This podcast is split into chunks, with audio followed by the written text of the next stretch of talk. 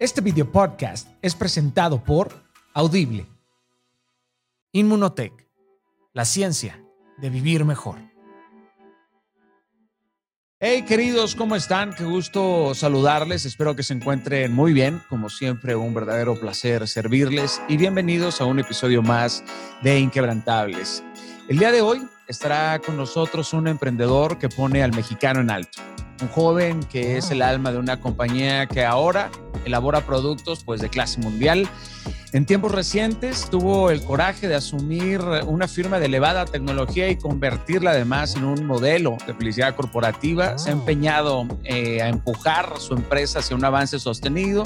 Entiende que no se llega muy lejos con grandes empleados, sino con grandes personas. Ha escalado cada año en las jerarquías de eficiencia y consiguió pues colocar a su compañía entre las primeras 50 del mundo. Un director que más que gráficos y estadísticas, pues nos mostrará que las organizaciones invencibles se construyen con pasión, con compromiso, con gente que sabe agradecer, pero que sobre todo sabe celebrar. Un líder, pues que sin tener que dejar de ver las cuentas positivas, nunca olvida que una sonrisa, aunque no lo sea para los contadores, es uno de los más preciados activos de cualquier empresa. Un placer recibir al CEO Mauricio Domenzán, buen amigo y compañero.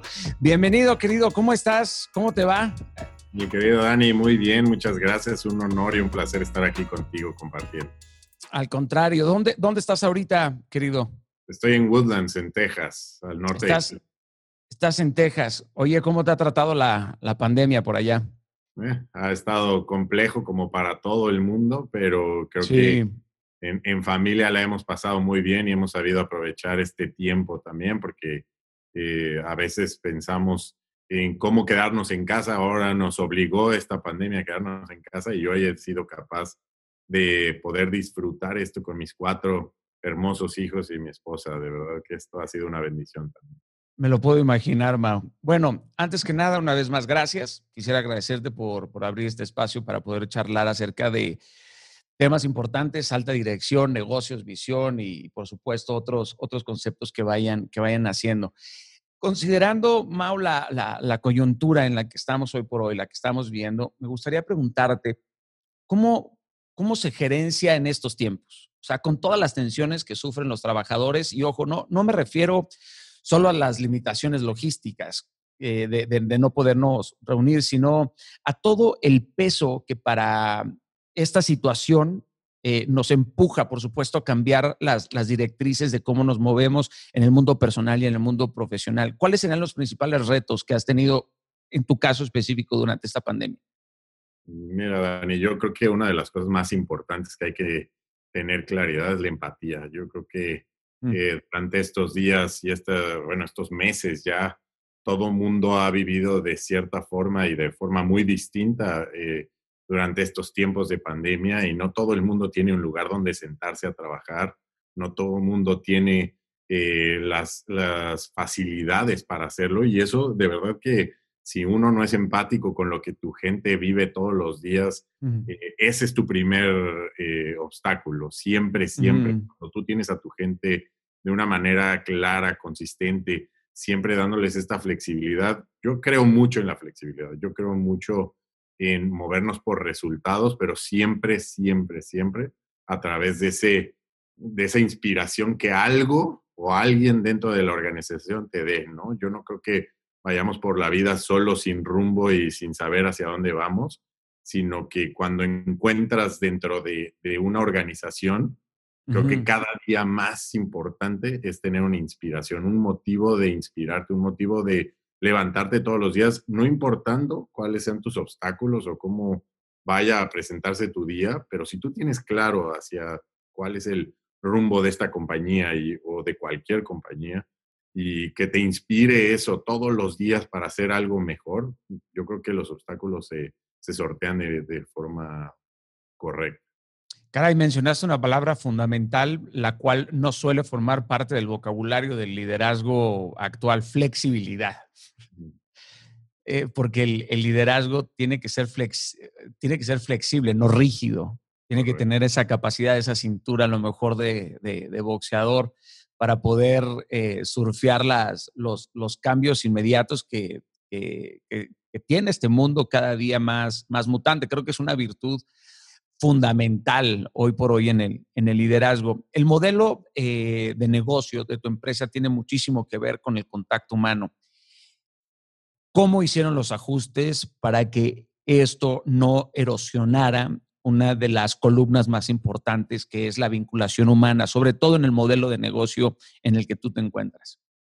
Fíjate, Dani, que es súper interesante porque nosotros éramos o somos una compañía de un tremendo contacto físico, de eventos multitudinarios con muchísima gente conviviendo, abrazándonos, disfrutándonos uno de los otros, celebrando juntos y de la noche a la mañana, pues ahora no te puedes reunir.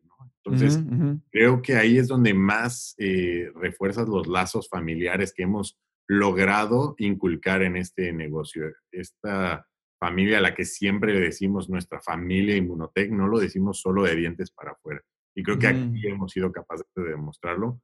Dimos un, un, brinco inmediato a tecnologías como esta en la que hoy nos encontramos, que me hubiera encantado tener esta oportunidad de estar ahí contigo y platicando como lo hacemos con amigos, pero el, el, poder utilizar estas plataformas para nunca alejarte de tu gente fue fundamental.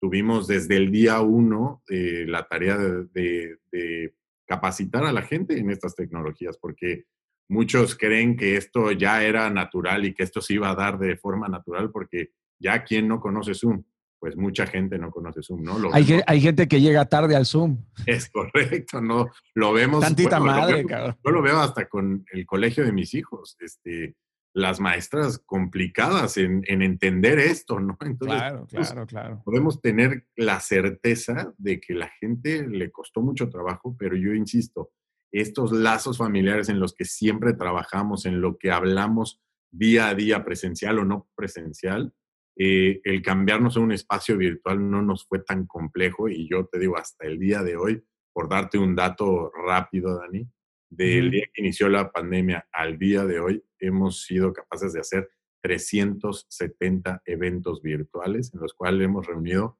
a más de 260 mil personas. Entonces, yo sí te digo, wow. impactante. No, sin duda el, el milagro también de la tecnología, ¿no? La, capacidad de girar el timón de una compañía que estaba sustentada en la vinculación humana, digamos, en el mundo físico, realmente, en poder tocar eh, eh, de, mano a mano a otra persona, 260 mil personas. Wow, eso, eso es una, eso es una, con eso puedes invadir un país, ¿no? es correcto, ha sido impresionante. Impresionante. es impresionante. Nosotros teníamos eventos en el cual tú nos hiciste eh, el favor y el honor de acompañarnos, donde nuestros récords en el Auditorio Nacional, juntando a 10 mil personas. Y hoy te das cuenta que con el poder de esta tecnología y con el poder eh, de los lazos que hacen que la gente, a pesar de no estar al lado de ti, sienta lo que representas, sienta lo que transmites y se logre inspirar, es, que cuando, cuando sale del corazón entra el alma, no, no hay un muro que pueda detener la autenticidad y, lo genuino, ¿no? Ahora, ¿han sido igual de efectivos que los eventos presenciales? Yo te diría que ha sido un abanico de todo, ¿no? Ya, ha habido, Este, hasta intromisiones eh, de esas que de terror que todos conocemos y que de esas que se vuelven memes. Esas que se vuelven memes.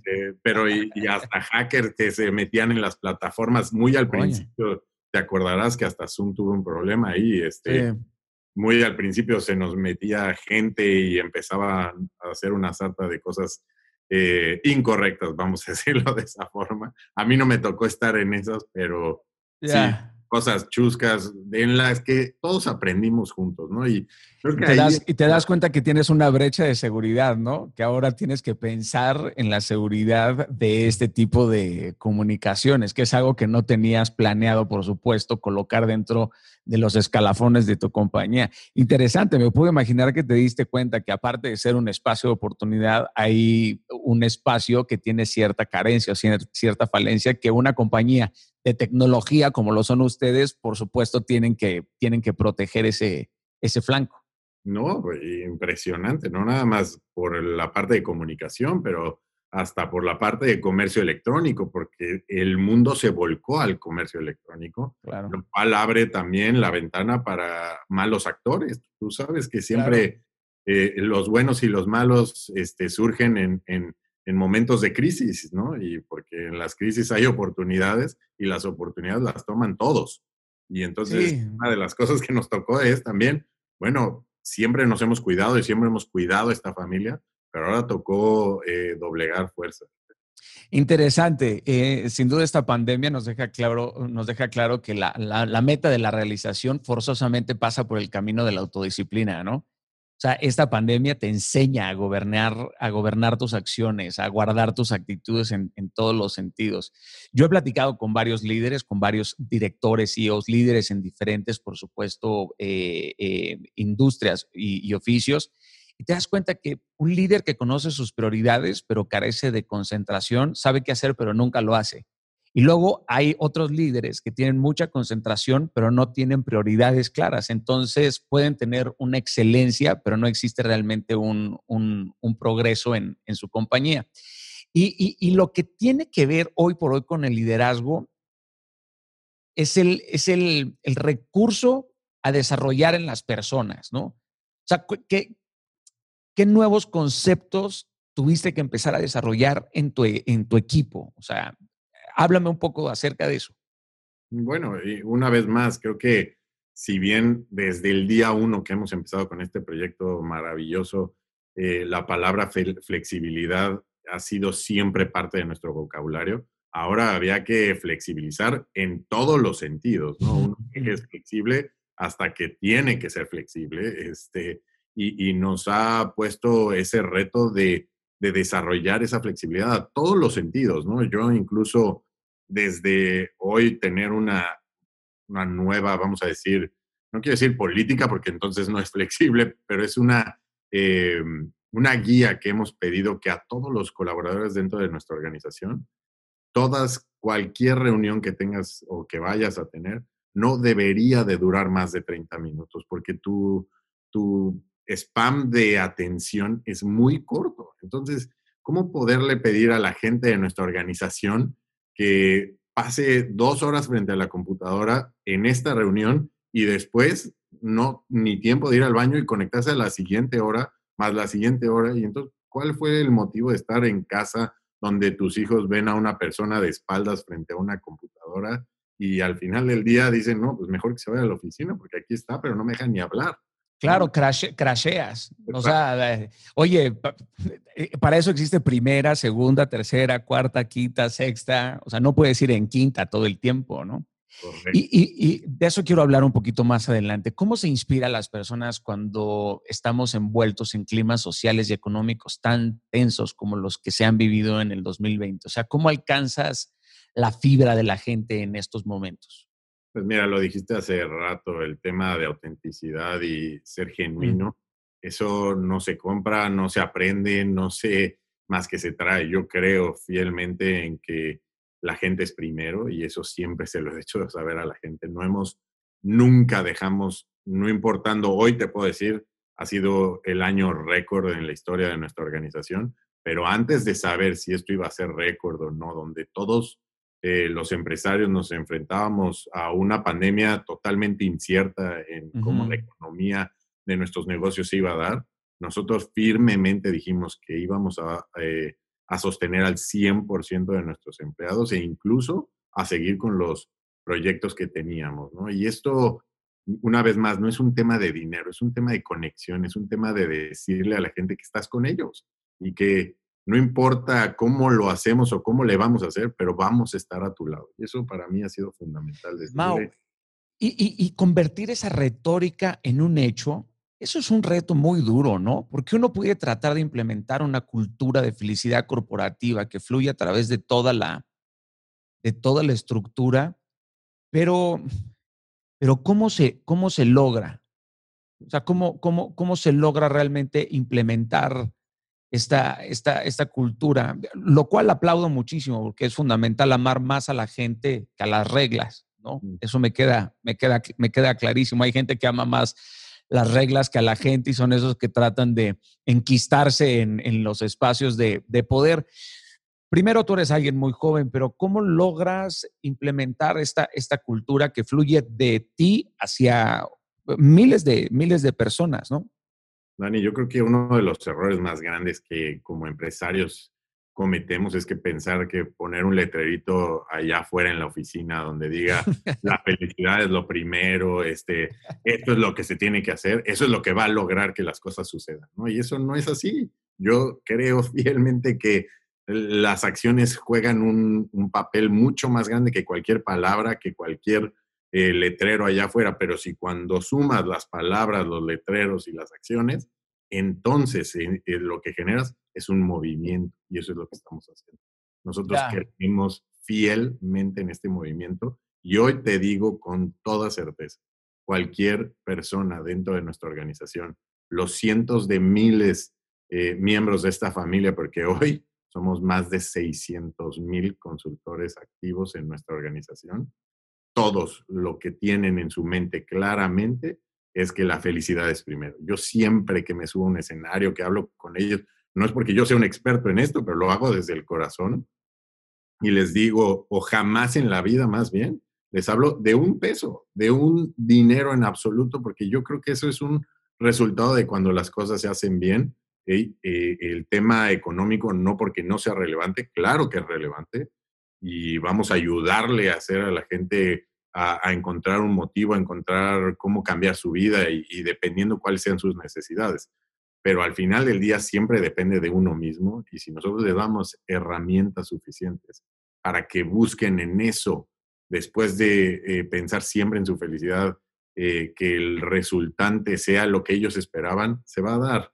Pero claro, Dani, siempre muy importante es que eh, algo que acá eh, hemos logrado meter en este movimiento es, por ejemplo, la palabra drama está fuera de nuestro diccionario, no existe en nuestro diccionario. Claro que existe el drama afuera, pero depende de ti qué tan grande lo haces. No creemos que sea el mundo color de rosa, pero a ver, si cosas malas van a pasar todos los días y el que yo me enoje o que cualquiera de nosotros se enoje va a resolver esa cosa mala, yo no creo, ¿no? No, la, la, pregunta, la pregunta ante el drama y el enojo es, ok, ya hiciste el drama, ya te enojaste, ¿de qué sirvió?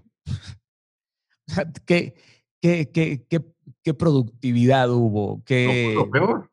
Claro, no, no, no, no hay, no hay un rédito este, positivo. Eh, contener el drama sin duda es una de las estrategias más eficientes que hoy por hoy tenemos que tener ante las circunstancias, por supuesto, tan cambiantes y mutantes en las que nos encontramos, sin trivializar, sin romantizar, por supuesto, guardando las proporciones de aquellos que han sufrido de forma caótica y muy profunda perdiendo a un familiar.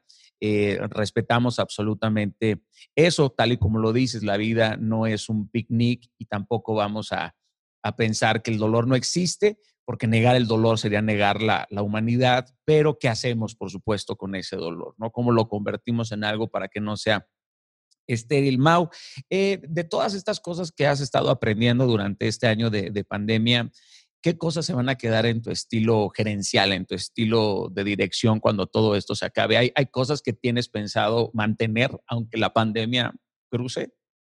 Pues mira, yo creo que eh, muchas veces hacíamos o todos como equipo utilizábamos el tiempo a veces en, trasladarnos de un lugar a otro para cosas a lo mejor no tan, eh, tan relevantes en el sentido de tenía que estar ahí a fuerza para una sola reunión. Hice un viaje de cinco horas, eh, registrarte en un hotel, ir a una reunión. Y esto al final del día merma tu estilo de vida eh, familiar, que al final del día no sabemos lo relevante que es estar bien en casa hasta que no estamos bien en casa.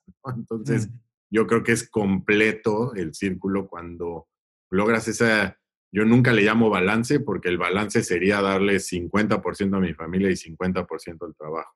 Yo le llamo eh, que entrego el 100% donde esté. ¿no? Si estoy con mi familia, entrego el 100%. Si estoy en el, eh, con la organización estoy al 100%. Y eso es donde creo que esta pandemia nos ha traído mucho aprendizaje. No, nos pasamos la vida entera diciendo, espero un día dejar de viajar, como le dije hace un momento. Llegó la pandemia y decía, espero un día volver a viajar. Entonces, nunca estamos cómodos con lo que tenemos. Entonces, yo creo que este equilibrio que vamos a, encontrar después de esto, este estilo de liderazgo que nos lleve a, tomar las decisiones correctas. Y esto lo digo porque eh, los empresarios y en el negocio en cualquier empresa esto se sufre muchísimo. Uno de los gastos más fuertes que tenemos es el viaje eh, corporativo, ¿no? Porque mm. por todos lados. Nosotros estamos en 11 países a los cuales hay que visitar, hay que estar, hay que ir a las operaciones, pero no necesariamente eh, era necesario todos los viajes. interesante, interesante volver a revisar qué tan válidas son tus necesidades. Correcto de dónde nace esa necesidad, porque el ser humano tiene cierta adicción al, vacío y a crearse necesidades innecesarias, ¿no? Como descansar también es una actividad productiva. Y a veces pensamos que si todo el día estamos súper ocupados, sobre todo la cultura mexicana, ¿no? Que suele decir, ¿cómo, ¿cómo, estás? Yo ando en chinga. Ah, tú también andas en chinga y ya por fin este, eres un hombre, eres un hombre exitoso.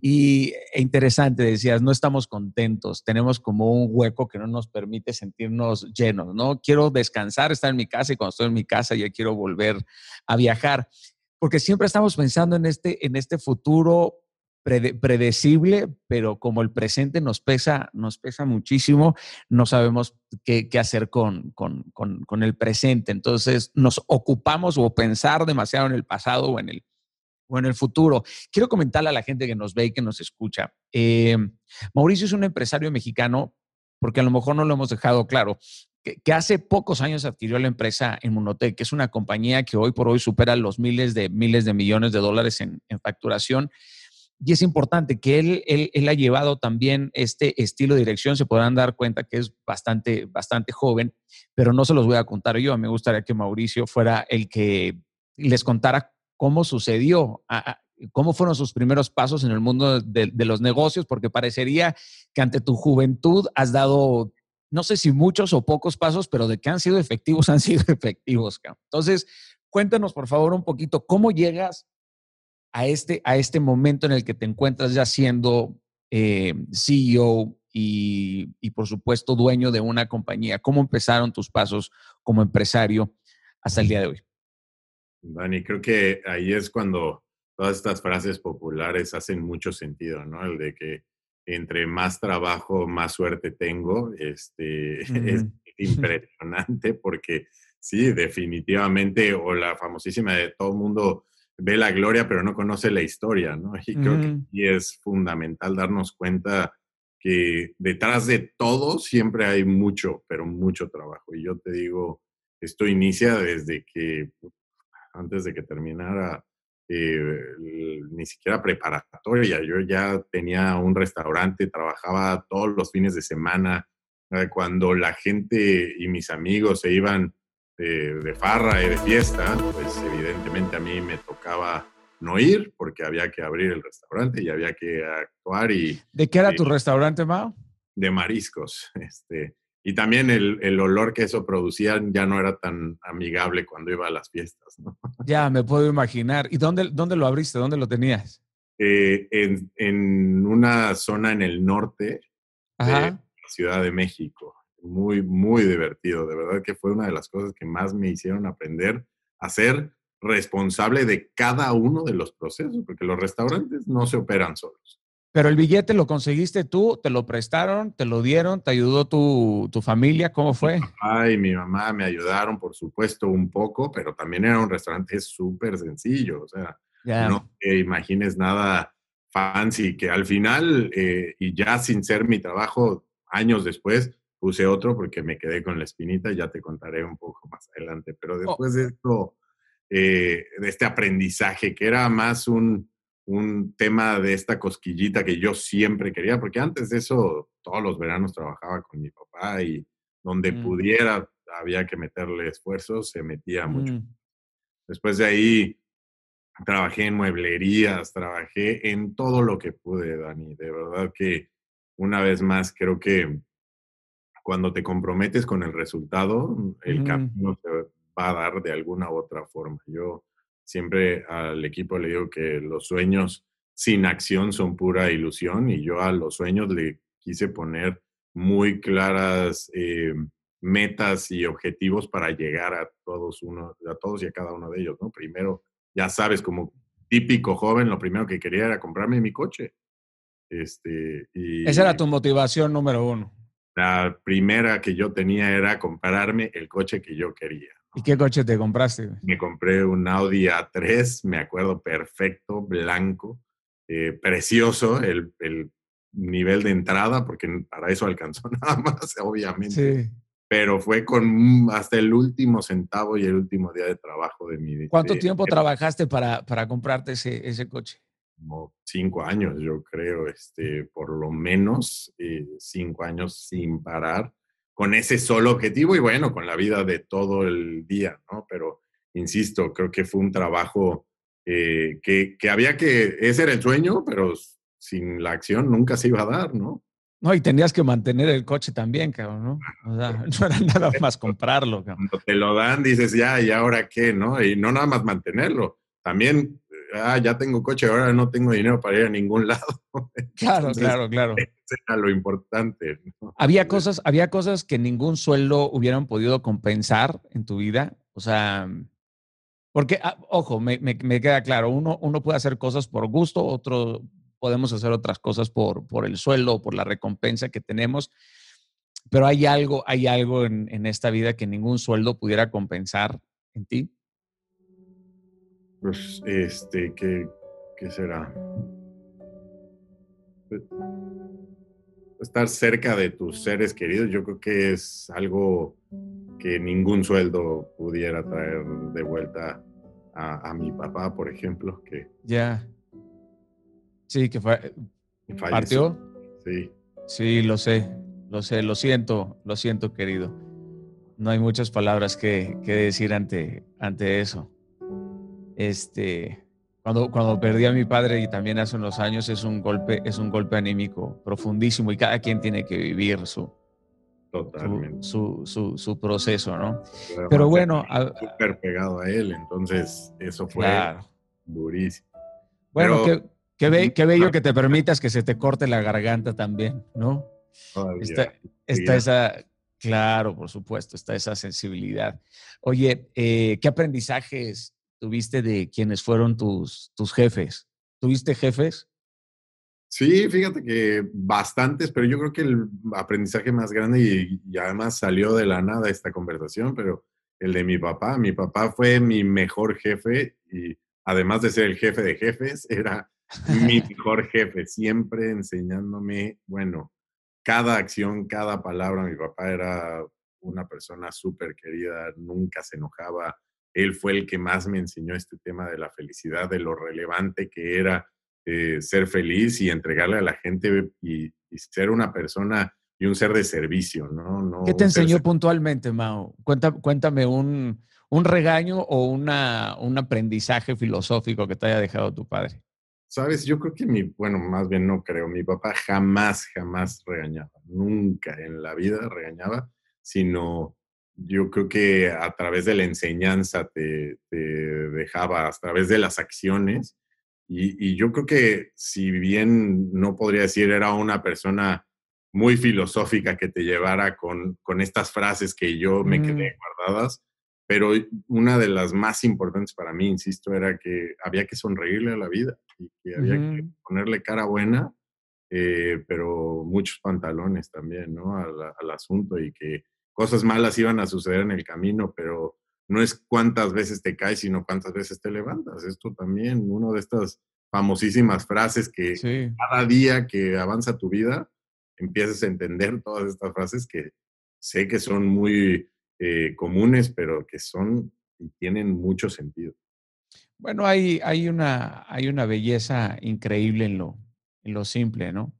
Mira, para, para, para, ser, para ser líder, creo que hay que estar dispuesto a trabajar en el ministerio de lo pequeño, en el ministerio de lo nada notable, en el lugar ese invisible y poco admirable en donde suele ser, de hecho, un espacio vil y menospreciado ese lugar en donde nadie te dice gracias y aún así, pues tú lo, tú lo das todo. Y, los padres suelen enseñar de esa forma. Mm. No, no suelen nada más, o por lo menos yo crecí así con mi madre, no sé, eh, con mi padre no fue así, pero me imagino que con tu padre sí fue así, tal y como lo mencionas. Mi madre nunca me enseñó diciéndome, haz esto. Mm. Mi madre siempre me decía, mira lo que yo hago, no lo copies, no lo imites, inspírate únicamente en la forma en como yo hago las cosas. Porque claro, tampoco es que era, no es que sean seres intelectuales, que a veces esa intelectualidad también estorba un poco con, con, con el amor, con el cariño, con, con esas cosas que a veces son más importantes que la, que la educación tradicional, sino la, la mentoría, digamos, ¿no? La mentoría espiritual y la mentoría emocional. Eh, hoy eres un CEO de una compañía y existe un centenar de estilos y espíritus de, de liderazgo. ¿Cómo podrías definir el tuyo? Ya lo vienes dejando un poco claro, pero ¿cómo podrías eh, definir tu estilo de liderazgo? Yo diría que soy un tipo súper flexible y con mucha, pero mucha garra y, siempre empujando por más, pero por los motivos correctos. Nunca eh, buscando atajos o atajos incorrectos, quiero decir, mm. pero, pero siempre tratando de empujar a la gente porque sé que eh, una de las cosas que más disfruto es eh, encontrar el potencial de la gente. Eso me encanta ver cómo desarrollar a la gente y ver cómo ha crecido el equipo, y porque eso quiere decir que yo he crecido junto con ellos. Totalmente. Un, un, buen entrenador eh, se enfoca, por supuesto, en, en hacer florecer las, las virtudes personales, ¿no? Ese es, ese, ese, es, ese es el buen entrenador. Yo me, y, ojo, claro, y, solo puede ocurrir cuando las tareas se emparejan con las habilidades, pero un buen entrenador se enfoca en, en cada jugador para que florezca de forma individual.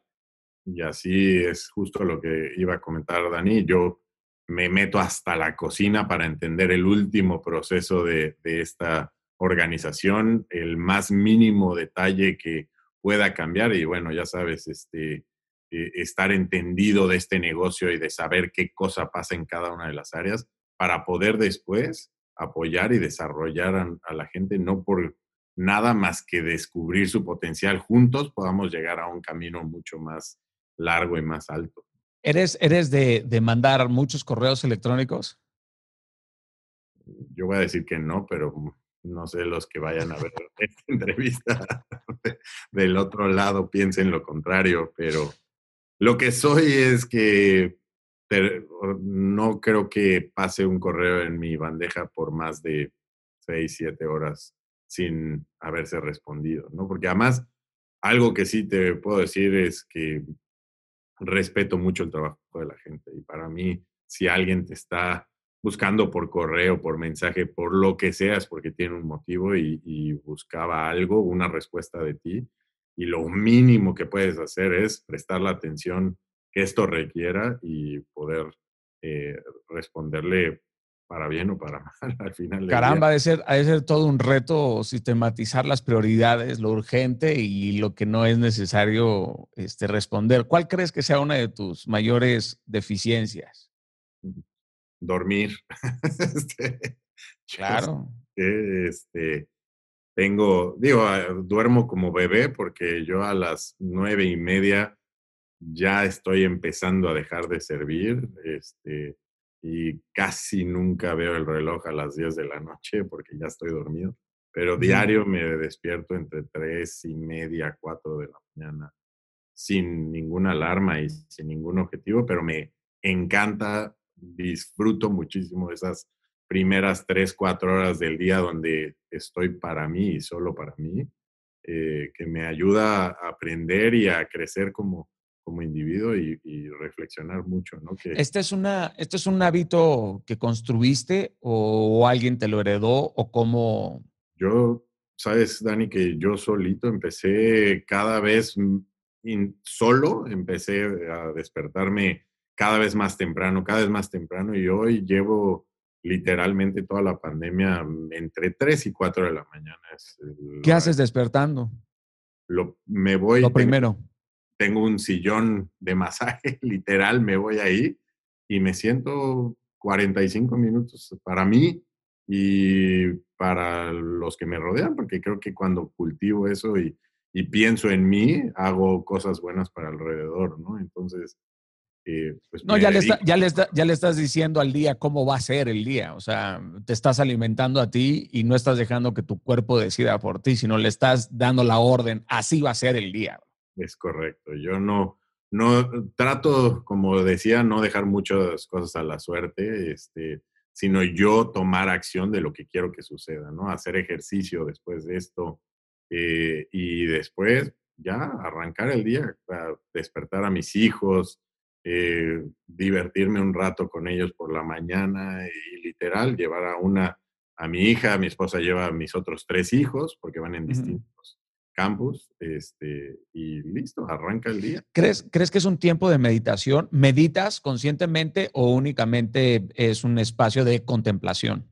Fíjate que yo digo que sí, pero nunca he estudiado algo de meditación, entonces lo hago a mi manera y así siento que, alimento, por supuesto, el espíritu, el alma perfectamente, porque no importa si sigo, bajé de esas aplicaciones, pero nada más no pude con ese tema y, me siento mejor cuando lo hago yo mismo.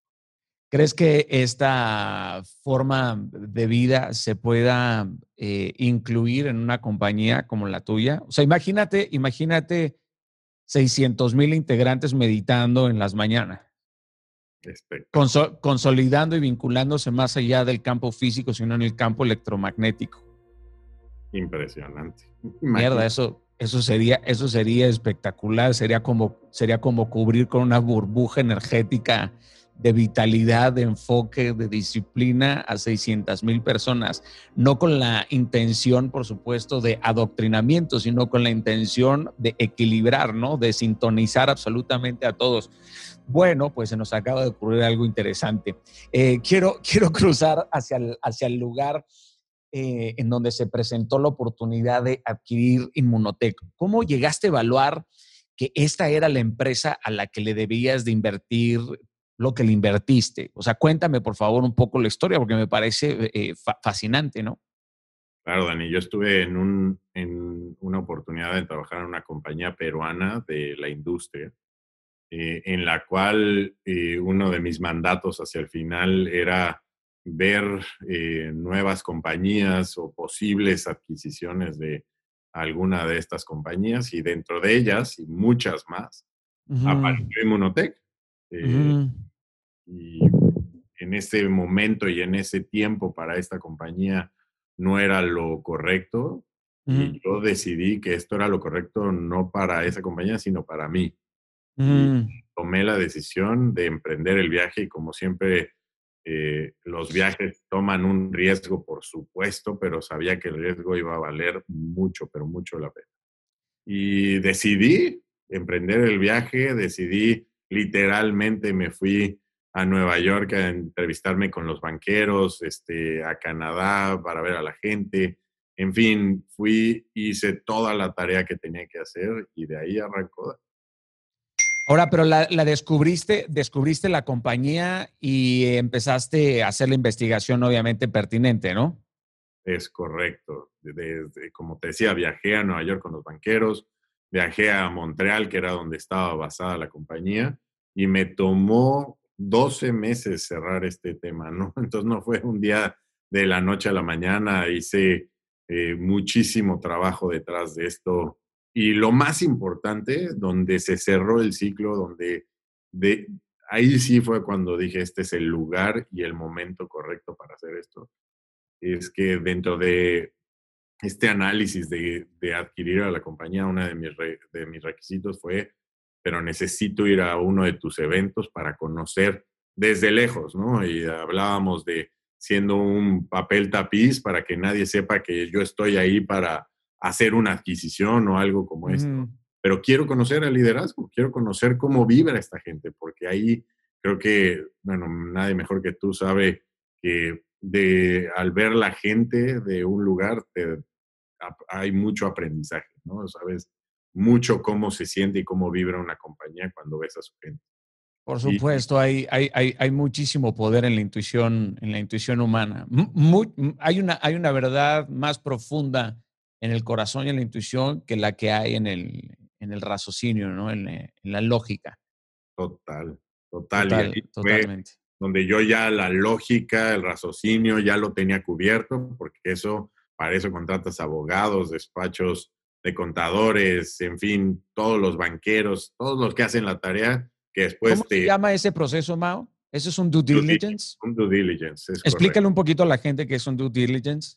Por supuesto. Eh, un due diligence es cuando eh, hay una intención de hacer una adquisición o una fusión con alguna compañía y ese proceso en analizar desde los procesos contables, sistemas eh, administrativos, de ventas, etcétera, todo el proceso de analizar la compañía a la, que, a la cual vas a adquirir o fusionar, ese proceso en el cual te acompañan abogados, banqueros, contadores, estos de los Big Four, de, de, las, de los grandes despachos que te acompañan a hacer esto, ese proceso hasta el final donde se entrega un reporte donde dice, esto es lo que es, no es tanto una recomendación si lo debes o no lo debes hacer, sino más bien esta es la radiografía de lo que obtuvimos al revisar la documentación de esta compañía. Eso es un due Al fin y al cabo, ¿la decisión se toma con las entrañas? Yo creo que hay una, a ver, por supuesto que hay eh, semáforos rojos que, que, no se pueden evitar, ¿no? Si, si hay cosas fundamentales dentro del due diligence que aparecen como procesos legales o, o financieros graves que pues, esas no puedes pasar por alto, aunque tu entraña te diga lo que te diga. Mm. Eh, pero cuando estás en un momento donde todo parece, vamos a decir, correcto, para mí sí, lo más importante era cerrar ese círculo, ese círculo con esta visita a conocer el liderazgo. Ellos, ¿Ellos querían vender o tú les ofreciste comprar? Ellos, eh, los dos fundadores, parte de los fundadores que hicieron esta compañía hace bastantes años, ya hoy casi 25 años, eh, querían capitalizar sus intereses. Eh, son personas con eh, mayores de edad y las cuales no tenían un legado a dónde dejar, en manos de quién dejar y decidieron capitalizar sus intereses y por eso ellos tenían esa idea de, salir a, a, buscar, pero algo que estuvo increíble, Dani, es que en una de las reuniones con los fundadores, con estos señores eh, que te comento, canadienses, un canadiense y un alemán, eh, sentados con los abogados y banqueros, ya sabes, estas reuniones súper aburridas que, se tienen. De serie de televisión. Serie de televisión que sí pasan. Este, se levanta el canadiense y dice, yo no sé qué hacen, ustedes se ponen de acuerdo, pero la única persona que le quiero vender esta compañía es a este señor. Y me señaló a mí. Entonces, fue muy, pero muy simpático. Órale. no, bueno, no nada más simpático, está, está interesantísimo. ¿Cómo te enteras de estas oportunidades? O sea, están flotando en el mundo de los CEOs de, brother, están vendiendo una compañía en Canadá.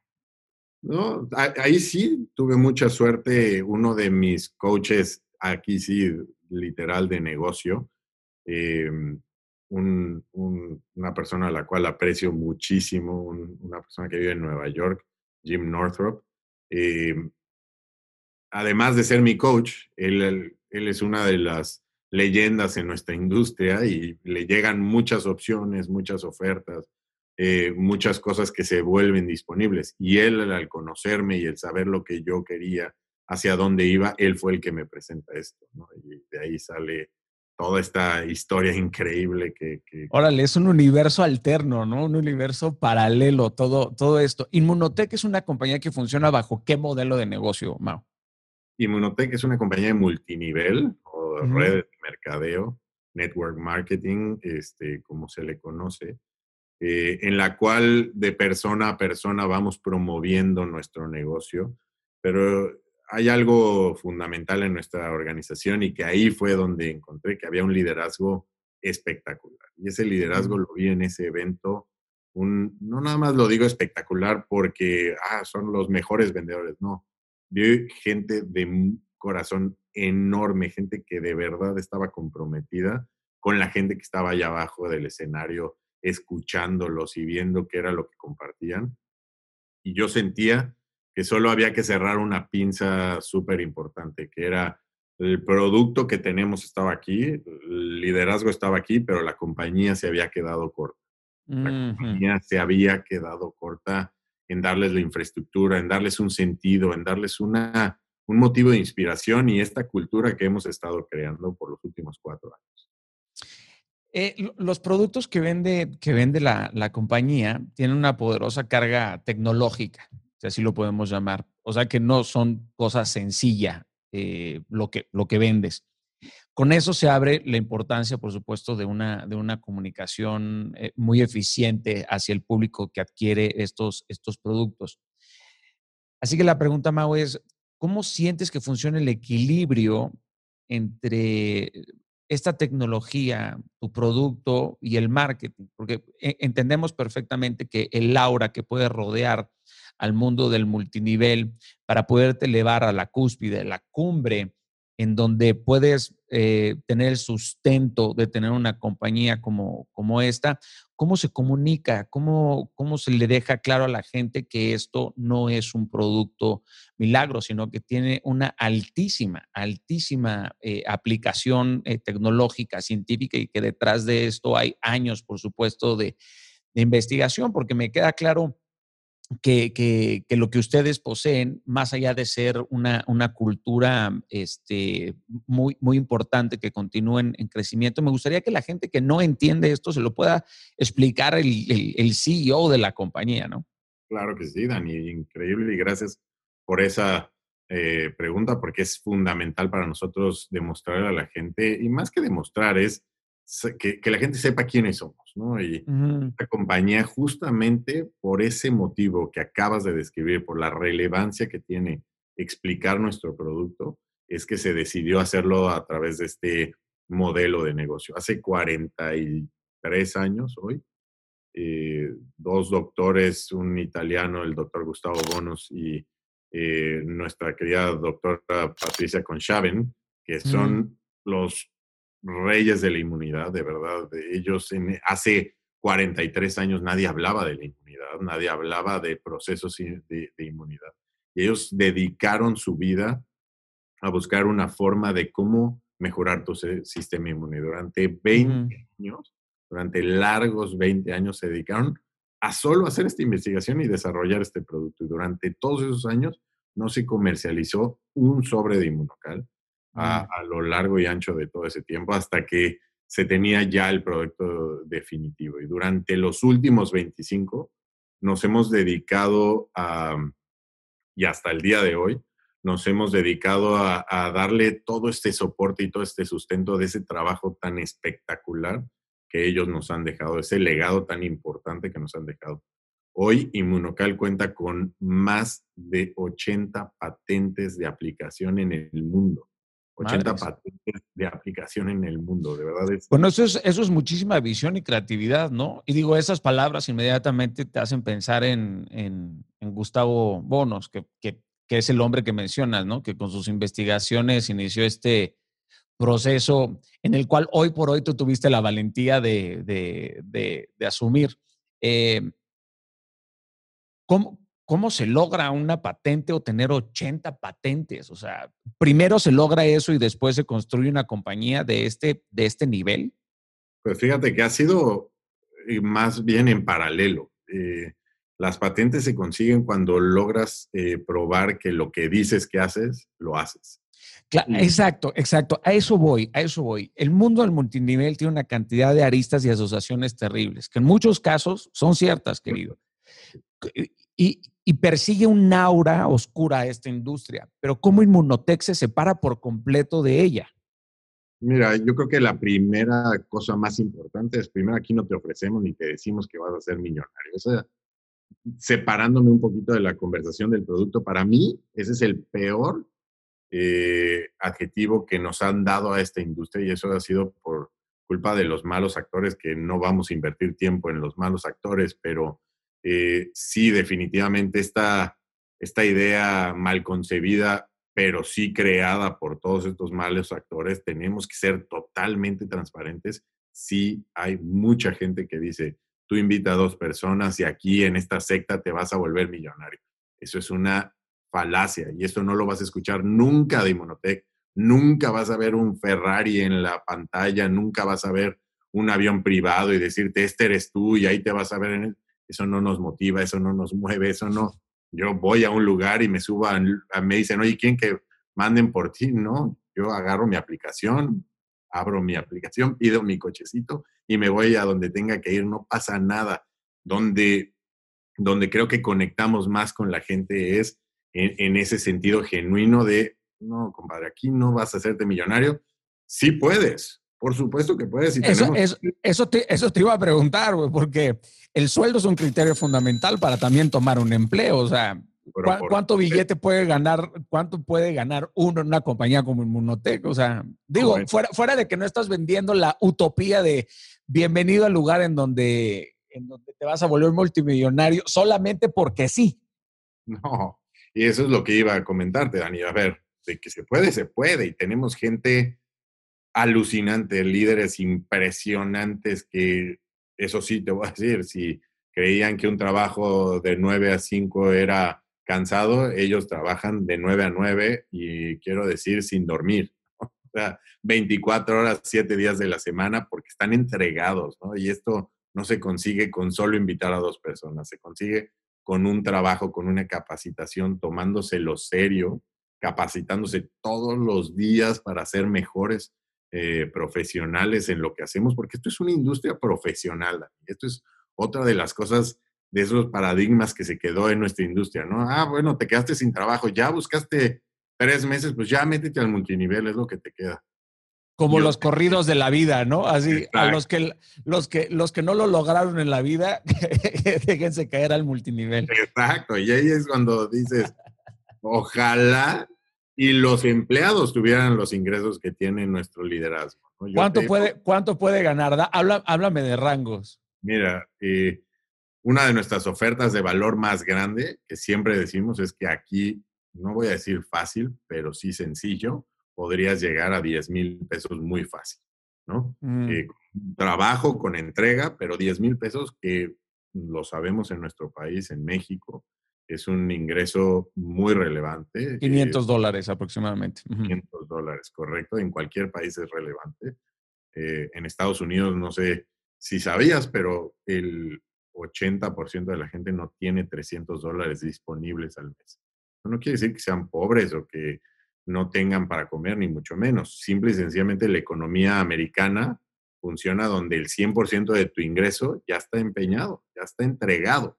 Entonces, el 80% del americano no tiene 300 dólares disponibles. Entonces, ahí y ya no, te, ya no te hablo del mexicano, querido, porque, porque la separación, la separación es dantesca y, y muy dolorosa. Bueno, incluso ahí sí entramos a procesos mucho más complejos, ¿no? Porque acá se trata de no tenerlos disponibles, pero tener disponible todo lo demás. En nuestros países latinoamericanos latinoamericano se trata de no tener disponible lo demás, ¿no? Entonces nuestra oferta de valor más grande está ahí. Pero yo, eh, es que sonaría un poco incongruente el decirte cifras gigantes, pero sí te puedo decir es el infinito. Tengo gente... No, no, pero es, es importante porque más allá de restregarlo o de decirlo de forma trivial, es, es muy importante saber hacia dónde le puedes apostar tu tiempo, tu energía, tus talentos, tus virtudes, porque no significa que en Inmunotech necesites tener dos doctorados y tres maestrías, ¿me entiendes?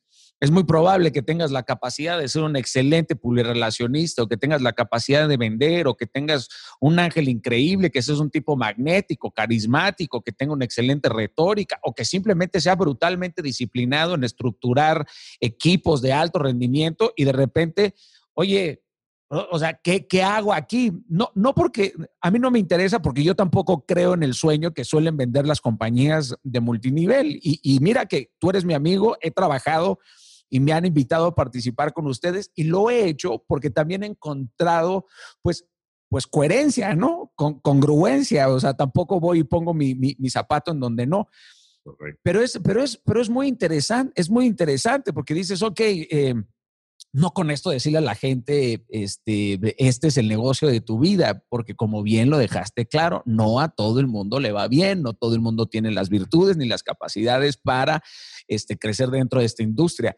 Pero yo sí he visto personas que se la viven alardeando, por supuesto, de esto, de esta bonanza este, económica gigantesca. Pero me gustaría que tú me dijeras, oye, pues, hay alguien que puede llegar a esta cantidad de dinero, hay alguien que puede llegar a esta cantidad de dinero eh, primero porque creo que al público le va a interesar muchísimo, ¿no? Y va a haber quien tiene una perspectiva de decir, sí, pero pues, este, pues así cualquiera, abusando de la gente.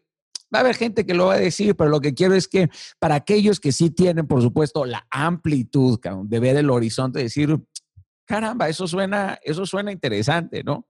Mira, Dani, te lo voy a poner de la siguiente forma. Amigos míos, empresarios, donde les cuento lo que la gente, y no nada más les cuento, les puedo demostrar con hechos lo que la gente en nuestra organización hace, no lo pueden creer. Te digo porque tenemos rangos, tenemos, por ejemplo, el mes pasado tuvimos más de 250 personas haciendo eh, 5 mil dólares o más, 5 mil dólares o más. Y dentro de esas tenemos, vamos a decir, como 50 personas que han hecho o que consistentemente mes a mes hacen 20, 25 mil dólares y hasta 100 mil dólares cada mes. Caramba, caramba, eso es una gran cantidad de billete, es una gran... No, y me llama, me llama mucho la atención porque, claro, hoy eh, pienso un poco en la educación, Mao. Y la educación y la formación son dos cosas muy distintas, ¿no? Y yo pienso que alguien que trabajó, estudió toda su vida, sale egresado, sale con su licenciatura, pero luego el mercado laboral no tiene la capacidad de absorberlo, los sueldos no alcanzan, por supuesto, para todas las necesidades en este mundo que cada día tiene, tiene un precio y un valor eh, completamente polar. Y como te decía, la educación y la formación no van de la mano, ¿no? Y hay personas que hoy pueden tener una pared llena de diplomas, pero que no son capaces de dar las gracias. Entonces, la educación del, día de hoy hay que empezar a mirarla de una forma este, mucho más integral y mucho más amplia, no porque esté mal, por supuesto, sino todo lo contrario. Si tienes una licenciatura, un doctorado, por supuesto, yo quiero que el tipo que me va a operar la rodilla tenga, tenga su licenciatura y su, y su doctorado, ¿no? Pero desde la perspectiva del empresario, ¿Cómo ves el perfil de los empleados que están saliendo en nuestro sistema educativo? O sea, si, si, si, si tú tuvieras en tus manos la posibilidad de hacer ciertos cambios en el sistema educativo de América Latina, ¿qué harías? ¿Cómo los ves? O sea, este CEO, ¿cuántos años tienes, Mao? 41. 41. Y, y, y, hay, y hay gente de tu edad que sigue viviendo en la casa de mamá por la circunstancia que sea, puede ser una circunstancia de comodidad o puede ser una circunstancia obligatoria terrible. Pero aquellas, aquellas personas que hoy no tienen la posibilidad de regenerar o de conseguir un trabajo y luego los jóvenes que salen con un montón de hambre de la universidad, pero a la primera mordida que les pega la vida se regresan a su casa llorando. O sea, ¿cómo, cómo un CEO mira hoy por hoy a los empleados o a los jóvenes que están saliendo recién egresados? Yo lo voy a separar en dos eh, partes. Por favor. Eh, la primera es, me encanta que hayas traído este tema a, colación, porque una de las cosas también que, somos muy, muy claros eh, en nuestra organización es que no queremos a nadie dejando los estudios ni nada, porque como bien lo dijiste, son muy necesarios, pero sobre todo, te voy a decir por qué, porque y desafortunadamente tenemos Desafortunadamente y afortunadamente tenemos varios ejemplos de gente diciéndole, gente, me refiero a sus papás, diciéndole, tanto estudio que te di para que te dediques al multinivel, no lo puedo creer. Bueno, esos muchachos de 25, de 24, de 21, de 26 que tenemos, que ganan más de 20 mil dólares todos los meses, yo creo que ahí sus papás dicen, yo siempre creí en ti y qué bueno que hiciste eso que tenías este, pensado. ¿Por qué? Porque ya te lo dije hace un momento, Dani, y te lo digo claramente, esto es una profesión, esto no es un juego, esto no es, voy a ver si me va bien ahí. No, este es como cualquier otro trabajo en el cual te tienes que levantar, comprometerte, tener una agenda clara en qué voy a hacer, cuál es el objetivo que voy a obtener, hacia dónde voy, como cualquier otro trabajo. Nada más que, a diferencia de cualquier otro trabajo, aquí tú pones el límite. Aquí yo quiero preguntarle a todos los que nos escuchan o a la gente que vaya a escuchar esto y que, o que te hagas tú mismo la pregunta es, si trabajas más horas en tu oficina, eh, ¿te van a subir más el sueldo? No necesariamente, ¿no? Y, hasta que no se vaya el, individuo de arriba, no va a pasar al que sigue y al que sigue y al que sigue. Esto no sucede aquí. Esto no tienes un, detractor, no tienes alguien que te detenga, no tienes alguien más que tus propias capacidades y habilidades las que van a poner tu, tu freno. Yo a la gente le digo, oye, cuando creas que nuestra industria, y sobre todo más que nuestra industria, en Inmunotech, algo no está dejándote avanzar, córrele al espejo y ahí vas a encontrar quién no está dejando avanzar. Esa es la única, única persona que te está deteniendo de cumplir. ¿Quién, ¿quién te lastimó tanto? Fueron mis expectativas. claro, fui, fui, fui, fui yo mismo. Yo hoy he encontrado muchas personas que creen que ya vivieron el mejor día de su vida y eso me parece eh, Tristísimo, tristísimo y, gravísimo. Háblame de algo muy interesante, el cargo de las mujeres en, la compañía, en esta industria. ¿Cómo es el rol de las mujeres en la organización, por ejemplo, que tú, que tú diriges? Has tenido mujeres en, cargos de muchísima responsabilidad, lo cual me fascina y me encanta y aplaudo de forma muy directa, pero platícame tú, eh, ¿por qué ha sido así y cómo ves ese rol hoy por hoy? Bueno, sabemos que la mujer es, la, es una parte fundamental en nuestras vidas. Las mujeres este, son dadoras de vida y, además eh, complementan y más bien que, más que complementar, hacen completa nuestra vida, ¿no? Y yo creo que mm. tenemos todos en nuestras vidas estas mujeres como nuestra madre, mi esposa, eh, nuestras, mis dos hermosas hijas y por supuesto todas las líderes y ejecutivos que tengo en esta organización que, juegan un rol muy importante porque le dan un equilibrio a todo este estas ganas de ir y conquistar al mundo, ellas también te retan todos los días. Y acá yo te digo, tenemos mujeres muy, pero muy fuertes, con muchos pantalones allá afuera, porque yo no sé quién pensaba que los pantalones eran de los hombres. Acá te digo, eh, una de nuestras ejecutivas más importantes de nuestra organización es mujer, eh, a la cual admiro y respeto muchísimo y, que nos ha hecho capaces de ir a otro nivel también, por supuesto, como cualquier otro hombre. Acá para mí es muy importante darle ese, ese lugar a, e, a ella, a la mujer, donde nos hace y nos ha mostrado que hay un camino siempre mucho mejor que el que nosotros teníamos pensado. Ellos siempre nos encuentran, nos abren esos ojos, ¿no? Tenemos líderes donde de repente estamos tomando alguna, algún camino que nadie lo hace con un dolo, con un pensamiento de exclusión o de quitar a una mujer, y siempre hay alguien que levanta la mano y nos dice, sí se acuerdan que la que manda aquí somos nosotros, ¿no? Y lo recordamos muy bien y nos llevan y nos regresan al camino correcto y siempre nos, nos, retan a ser mejores.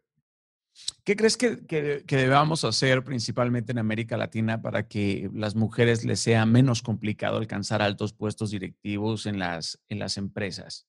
Porque a pesar de que hay mujeres, por supuesto, dirigiendo compañías, hay CEOs, hay eh, gerentes, sigue siendo, sigue siendo una brecha gigantesca a lo mejor de, posibilidades. ¿Cuál, ¿Cuál, crees que sería una, una, buena opción a implementar para que esto suceda?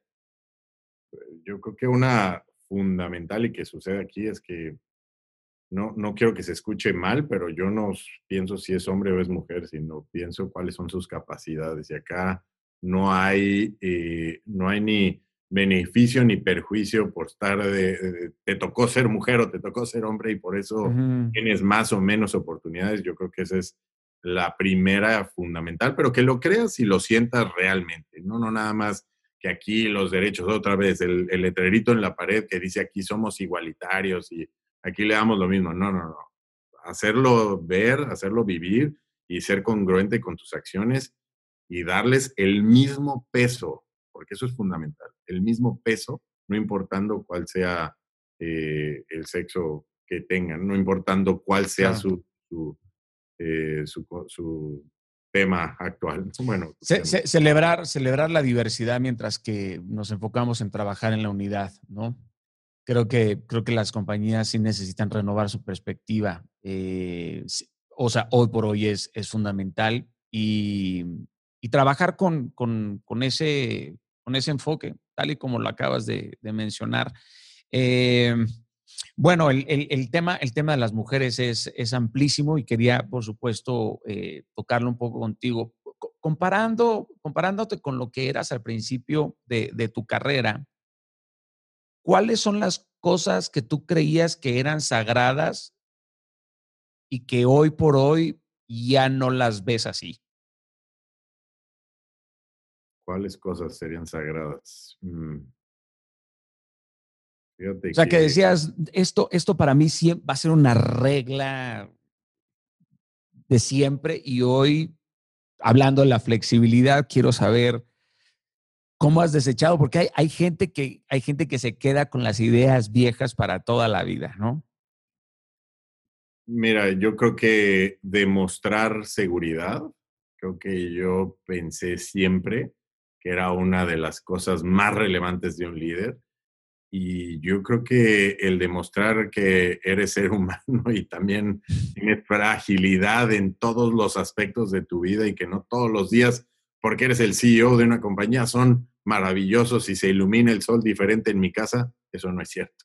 Tenemos cosas y tenemos eh, y sufrimos igual que todos y, el, el, nunca quererlo demostrar allá afuera para mí era una regla de oro, porque como la gente, si ve al líder eh, cabizbajo, pues la gente se va a poner cabizbaja. Una cosa es no demostrar fragilidad y otra cosa es ser empático y demostrar fragilidad, pero con liderazgo. En total acuerdo, querido. Me parece un aporte maravilloso. Aceptar tus debilidades forma parte de uno de los escalones más fundamentales para enfocarse hacia la sabiduría, ¿no? Eh, negar, por supuesto, inseguridades, incertidumbres, de alguna u otra forma, le está diciendo al mundo entero que ya lo sabes todo y saberlo todo es estar listo para, para poder morir, ¿no?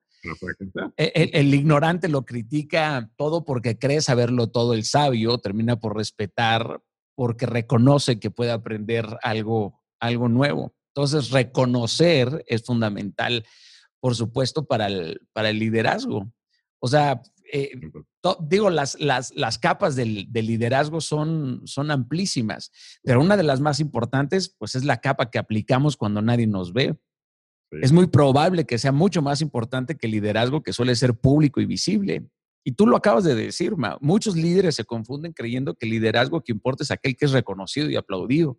Sea, el liderazgo que es notable para todo el mundo, pero en realidad el liderazgo verdadero y profundo se asemeja más a las raíces escondidas de un árbol robusto, frondoso y rebosante de frutos dulces.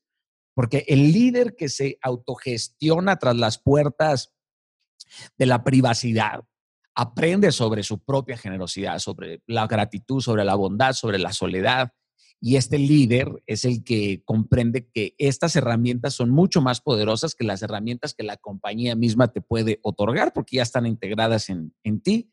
Y suelen ser estas, estas herramientas que forman parte de un mundo que no es visible, sino aprender a gestionarte, mirarte al espejo.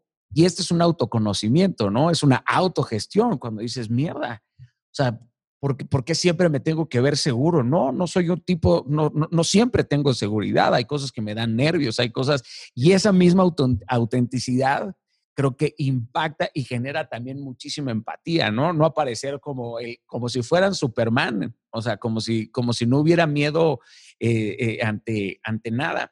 te, comento, en mi, en mi último artículo de, de, de Forbes, llamé precisamente la atención sobre la importancia que tiene eh, esto en las, en las organizaciones, ¿no?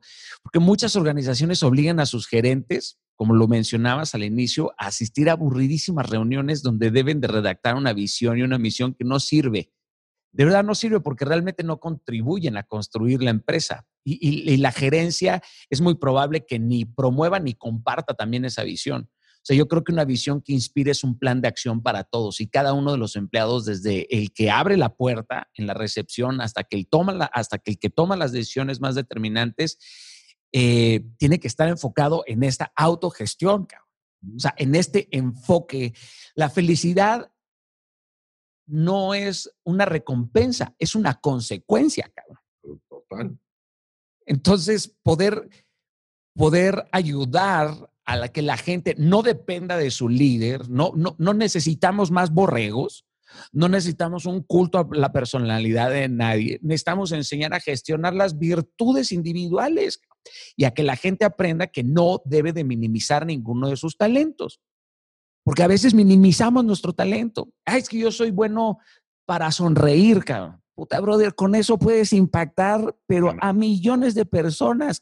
No es que yo no soy bueno en matemáticas ni tengo buena memoria, entonces ya por eso te consideras un estúpido. Entonces te categorizas de una forma muy, muy equivocada y no permites elevarte, pero, pero toda esta gestión me parece fundamental. Háblame, háblame de lo que opinas. Ya hablé muchísimo. No, yo estoy de A ver, Dani, lo, todo lo que acabas de decir, obviamente lo dices en mucho mejores palabras de lo que yo refería y por supuesto, este, justamente a eso me refería. Yo creo que em, e, el, tener una misión, visión y valores, esto ya son cosas que son del pasado. Yo decidí eliminar de nuestra cultura la misión, y valores. No existe, no existe. Más en un ejercicio de conciencia y de reflexión, hagamos y preguntemos a todos y cada uno de los empleados de nuestra organización y pregúntaselos a ver quién se lo sabe. Y hago el ejercicio en cualquier compañía, nadie. Tienes toda la razón. Bueno, tú, tú, mencionaste algo muy interesante que tampoco aparece en los libros de texto de, de, de, gerencia. Y lo sé que lo has mencionado porque, porque he compartido contigo. Celebrar, güey. Importantísimo. Celebrar, háblame de celebrar en una compañía, por favor. Nosotros quitamos el reconocimiento y trajimos la celebración. El reconocimiento es para una sola persona, la celebración la hacemos entre todos. Celebramos que hayas llegado a este lugar, que hayas hecho esto, que, que lograste lo que sí, pero antes era muy fácil hacer el reconocimiento a una persona, pero esa persona no lo hizo solo, esa persona no llegó a donde tenía que llegar solo, también hay gente alrededor de ella que quiere celebrar esa victoria y que además le va a dar mucho gusto reconocértela, sobre todo si eres parte de su celebración. Entonces, creo que para mí es fundamental que dejemos de reconocer a la, de igual forma, dejemos de hacer estas eh, evaluaciones cada, vamos a hablar de tu evaluación trimestral, este, a ver cómo te va. Oye, no, compadre, la, retroalimentación ahora se llama comunicación y es todos los días. Esto no se hace cada tres meses para decirte, eh, tu, este, tu rendimiento no ha sido el esperado, así que muchísimas gracias, nos vemos y ya no eres alguien que queremos en la organización. Yo no creo en eso, Dani, yo creo fielmente en que si tenemos una gran comunicación con nuestro, nuestros colaboradores, con la organización, eso es una retroalimentación continua y es una retroalimentación todos los días. ¿Y esto tiene resultados eh, muy positivos en la precisión financiera? Impresionantes. La gente sabe si está yendo en la dirección correcta o no en cada minuto, en vivo, todos los días, porque no hay medias tintas, no hay, bueno, veamos en el próximo trimestre o incluso en la retroalimentación anual, en, tu evaluación anual. si ya para entonces ya me fui, ¿no? Este, ¿Cuántas veces hace rato hablabas de los jóvenes, ¿no? De que saliendo de la escuela, primer mordida y se van heridos a casa. Eso pasa todos los días ahora, porque el, el joven regresa, llega y le dicen, bueno, primero con estas políticas absurdas de este, está prohibido el Facebook y todas estas redes sociales durante el trabajo porque te distraes. Pues, les tengo una noticia, se distraen más y no lo tienen. Este, entonces, em, evidentemente eso en esta compañía no existe. Pero al final, si nada más al, al, último del año le dices que su rendimiento no fue el bueno, ahí es donde haces una afectación durísima, durísima a este individuo que además hoy el joven crece con mucha más comunicación de la que nosotros crecimos. Y eso que yo también soy joven como tú, pero imagínate en esas generaciones antiguas donde no había comunicación, punto. Hoy la comunicación que yo tengo con mis hijos es, bueno, alucinante. Ya ellos te cuestionan por muchas cosas que antes no sucedían. Mao, se necesita tener mucha confianza en tu equipo para eso. Muchísima, muchísima confianza, o sea, no convertirte en alguien paranoico, eh, autoritario. O sea, literal es una compañía que se basa en confío en que vas a hacer tu chamba. 100%. Yo te digo, en esta compañía, en esta... Está romántico el pedo, pero bueno.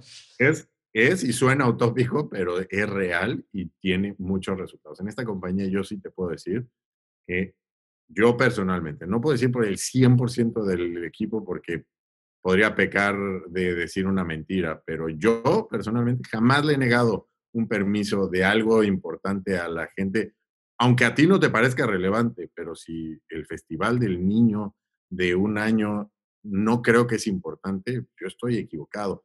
Además de que cada quien mide qué es lo importante y qué es lo relevante. Y yo confío en ti. O sea, ni me preguntes si tienes que ir, solo ve y hazlo.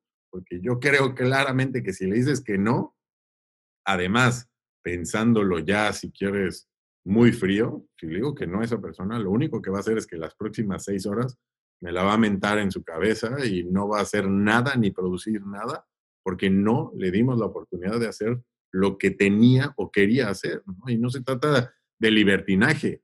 No, no. No, pero ojo, ojo, no hay, no hay nadie más productivo que aquel, por supuesto, que está en gozo, que está en paz, que hace con pasión lo que le revienta el alma. Y esto no viene en los textos académicos, o sea, esto no lo encuentras en los libros académicos. O sea, voy a hacer un libro que, que diga celebrar igual a gerenciar. Porque, claro, hay gente que no sabe, que no sabe festejar, que no sabe celebrar, ¿no? Eh, de, alguna, de alguna u otra extraña forma, siento que estamos obsesionados por, por las cosas que podemos ver, que podemos eh, sentir, que podemos tocar, pero no por aquellas cosas que no podemos ponerle precio, ¿no? O sea, por, por esas cosas que son fundamentales, vitales para poder desarrollarnos y ser individuos saludables. O sea, porque hacer una sinergia entre tu vida privada, entre tu vida personal y tu vida profesional, puta, tiene que haber una comunicación entre tu jefe, tu compañía y tu familia. O sea, tiene, tiene, que, haber, tiene que haber estos pactos. Eh, bueno, me parece, me parece increíble y como bien dices, pues suena romántico y suena utópico porque hoy por hoy, pues la mayoría de las compañías no accionan bajo este eh, espíritu. Eh, ¿qué, qué le dirías más bien dicho, ¿qué importancia le das a la creatividad en tu negocio? Sí. Para mí, el, que la gente sea creativa y venga con propuestas constantemente, aquí obviamente eso, insisto, son eh, frases y cosas utilizadas muchas, pero estas son reales de la política de puertas abiertas. Eh, aquí es 100%, acá tengo un canal de comunicación directo con el 100% de la gente de nuestra organización, donde todos los lunes mandamos un comunicado y los invito constantemente a que haya de regreso comunicación. Y de todos lados, de todos los países, de todas las áreas y de todos los niveles, les pido que vengan eh, propuestas creativas, cómo mejorar, qué hacer, cómo divertirnos más, qué hacer cosas diferentes. Y llegan muchas, Dani. Y afortunadamente te puedo decir que grandes proyectos han surgido de gracias a darle espacio a la creatividad dentro de, nuestra organización, porque muchas veces se cree que cómo voy a ir yo con una idea tan tonta. Bueno, yo no creo que haya ideas tontas, ¿no? No, no hay, no, no, no hay. ¿Crees, ¿Crees que tus directivos y tus gerentes se parecen a ti? Cada día más. Yo creo que cada día más. Y puedo decirte que tengo la fortuna de tener un grupo de reportes directos que son los con los que más trabajo del día. Sí, seguro. Eh, y espectacular. Sí, te digo que hemos logrado meter esta cultura, porque sí, se permea de, arriba hacia abajo, de claro, por eso. Pero luego, pero luego hay, pero luego, por supuesto, teniendo a lo mejor un jefe eh, como tú, eh, no todo el mundo tiene tampoco la amplitud que tienes tú, ¿no? Porque se empiezan a hacer ciertos conatos de poder, ¿no? solitos se van, miran. Solitos. Solitos. Bueno, importante, sin duda, sin duda, siempre revisar quién va en tu barco, ¿no? No, no caben, literalmente no caben, ¿no? Así de eh, algo sucede y hay un, pero drama tremendo y un enojo y gritos y de repente voltean y ven que tu reacción es totalmente la opuesta, dicen, ¿cómo aquí no se puede gritar o acá no se vale enojar? No estoy diciendo que no haya molestias, Claro. eso, aventar la silla para que las cosas sucedan, pues no, no va a suceder nada más que empeorar, ¿no? Entonces yo creo que eso va expulsando y una vez más suena súper utópico, pero es real, pero es impresionante. Tenemos eh, una rotación mínima, mínima, porque la gente... Bueno, pero también la gente puede ser contigo a toda madre porque eres el papá de los helados y por abajo pueden ser unos verdaderos cabroncitos. Sí, también, también, y sucede, pero creo que cuando tienes una cultura de puertas abiertas real y que sucede todos los días, te enteras. Claro. claro, claro, claro. estoy, estoy, estoy, estoy de acuerdo contigo. Mao, ¿en cuántos mercados más quieres estar en, en cinco años? O sea, hoy en cuántos estás y en cuántos más quieres estar. Hemos tenido la osadía, porque ha sido un trabajo impresionante de abrir dos mercados cada año y hoy estamos en 11 mercados entre eh, México, Latinoamérica, Estados Unidos y Europa. Y tenemos un objetivo grande y tenemos eh, la mirada alta puesta en, el oriente también, por supuesto, porque vamos a dar ese brinco y lo vamos a dar grande. Eh, no, le, no es una promesa para quienes me escuchen de nuestro equipo, no es una promesa, nadie le dé un infarto, no va a ser mañana, pero pronto estaremos trabajando fuerte para, para ir a Asia, para ese continente tan complejo, pero también eh, muy, muy atractivo. Coño, ¿en cuáles estás ahorita? Hoy es México, Estados Unidos, Canadá, República Dominicana, Guatemala, Colombia, Perú, Ecuador, España, eh, Inglaterra e Irlanda. Eh, Órale, Irlanda. ¿Y, Brasil? ¿Qué pasa con Brasil? Es un, es un animal bastante grande que pronto llegaremos a... Son 200 millones, ¿no? Sí, sí, sí, es gigante. Tengo, tengo una duda, la capacidad financiera que tiene que tener una empresa como esta o cualquiera para tener estos crecimientos. O sea, ¿hay algún plan para ampliar la, la base de accionistas o esto se está preparado como para salir a la bolsa? O pues sea, digo, avísame para invertir, cabrón. para comprar acciones, ¿no? Todos y hemos sido, una de las cosas que sí te puedo decir que soy un emprendedor nato, sin lugar a dudas, y no lo digo por eh, ponerme la medallita, pero también soy muy responsable financieramente, ¿no? Entonces, hemos preparado esta organización para dar el brinco y darlo grande. Yo, durante la pandemia, justo cuando sale la pandemia, estábamos por empezar la construcción de nuestra nueva planta de manufactura. Y en lugar de ponerle freno, le metimos el acelerador al doble. Y hoy hemos sido capaces hace mes y medio de aperturar nuestra nueva planta de producción, la cual de hacer 40 sobres por minuto, porque antes éramos capaces de hacer 40 sobres por minuto de nuestro producto estrella, que es el inmunocal. Hoy hacemos 8 sobres por segundo con esta nueva, con esta nueva planta. ¿Cuánto eh, costó esa planta, Mao? muchos millones, más de 15 millones de dólares. Entonces. Claro, que, pero cada vez que vas a abrir un mercado, ha de ser una inversión financiera importantísima, una inyección, por supuesto, de tres, cuatro años de, de, de mantenimiento. Correcto.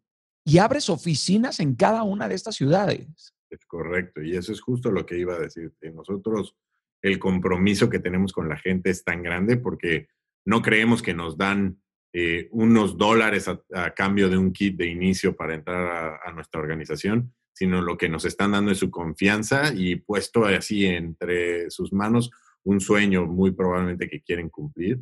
Y para eso la tenemos que abrazar, cuidar y, y además acompañar, como bien acabas de decir. Entonces, para mí no es abrir y poner una banderita más en el, en el sitio web donde orgullosamente estamos en 45 países. Si nosotros no somos capaces de tener gente local, porque le invertimos 12 meses enteritos, más de 26 personas estamos metidos de pies a cabeza en la preapertura de un país, eh, en la cual se generan la compañía, razones sociales, este, procesos regulatorios, centro de distribución, oficinas, empleados locales, desde el gerente general, operaciones, finanzas, contadores, en fin, hacemos la compañía y las cosas como se deben, porque una vez más la gente está regalando su confianza y la gente que se vaya a sumar con ellos no se va a sumar por Inmunotech, se va a sumar por ellos. Entonces tenemos que darles ese respaldo. Eso, eso cada uno de los lugares ahí estamos. Eso te iba a preguntar, eh, eh, esto de ser un cambio estructural importantísimo, porque cada, cada, cada país tiene una forma diferente para acercarse a un consumidor, a un intermediario, al, gobierno. Tal cual. Y por eso es que somos un equipo multidisciplinario que le invertimos 12 meses, reuniones todas las semanas, eh, revisando los procesos. Tengo un equipo espectacular que hace que las cosas sucedan en estos 12 meses con producto, proceso regulatorio ya importado, con aduanas, metido el producto listo para distribuir. Y hoy, por ejemplo, nuestro último eh, miembro de la familia Ecuador, que abrimos en octubre, con un éxito rotundo, de verdad, te digo, estamos fascinados. Eh, estamos entregando pedidos en menos de 24 horas, casi el 90% de sus pedidos se entregan en menos de 24 horas. Así que eh, nos comprometemos mucho. Mau, eh, em, aprovecho esto que estás diciendo. Los productos que ustedes comercializan forman parte de un segmento que tiene que ver con el mercado de la salud. ¿Cómo, ¿Cómo se cuidan los aspectos éticos de la empresa? O sea, ustedes tienen eh, un defensor de los consumidores para asegurar el estricto cumplimiento de estos patrones éticos, un, un, un personaje que se dedique únicamente a, a eso. Sí, ¿no? un ombudsman. Y no solo es uno, es un equipo de compliance que tenemos dentro de nuestra organización que está cuidando ida y vuelta eh, a nuestros consumidores, pero también al posible consumidor, porque hace rato decías una palabra clave, nuestro producto, al tener más de 80 patentes de aplicación, 76 estudios clínicos publicados eh, por diarios eh, médicos mundiales y universidades de la talla como McGill, como Denver University, universidades gigantescas que jamás pondrían su nombre si no fuera real al tener estos eh, hechos tan grandes detrás de nuestro producto, es muy fácil que la gente pueda pensar que es un producto milagro, ¿no? Y por eso cuidamos también al posible consumidor y decimos, no, aunque sabemos el respaldo que tenemos al ser un suplemento alimenticio, no tenemos autorizado por, por ninguna autoridad más que por el gobierno canadiense. Estamos autorizados el gobierno canadiense nos dio la aprobación para dar un claim de que mejoramos el sistema inmunológico. Eso lo hizo el gobierno canadiense y tenemos la aprobación del gobierno canadiense, únicamente en Canadá. Bueno, y estamos, perdón, estamos en un momento en donde el sistema inmune es lo más importante, ¿no? Correcto. y quiero hablar acerca de eso. En la industria farmacéutica se dicen muchísimas cosas. Ahí vienen las diferentes vacunas, etc. Entre ellas está esta idea extendida, la cual no parece tan mentira, de que la industria farmacéutica nos enferma para vendernos medicinas. Algo que muchas personas, por supuesto, dicen y repiten, en, la, en lo cual yo también me incluyo en ciertos sectores, por otro lado, se habla de sus excelentes condiciones laborales, del inigualable potencial del mercado, pero a mí me gustaría conocer de ti cuáles son los principales mitos y realidades de la industria farmacéutica.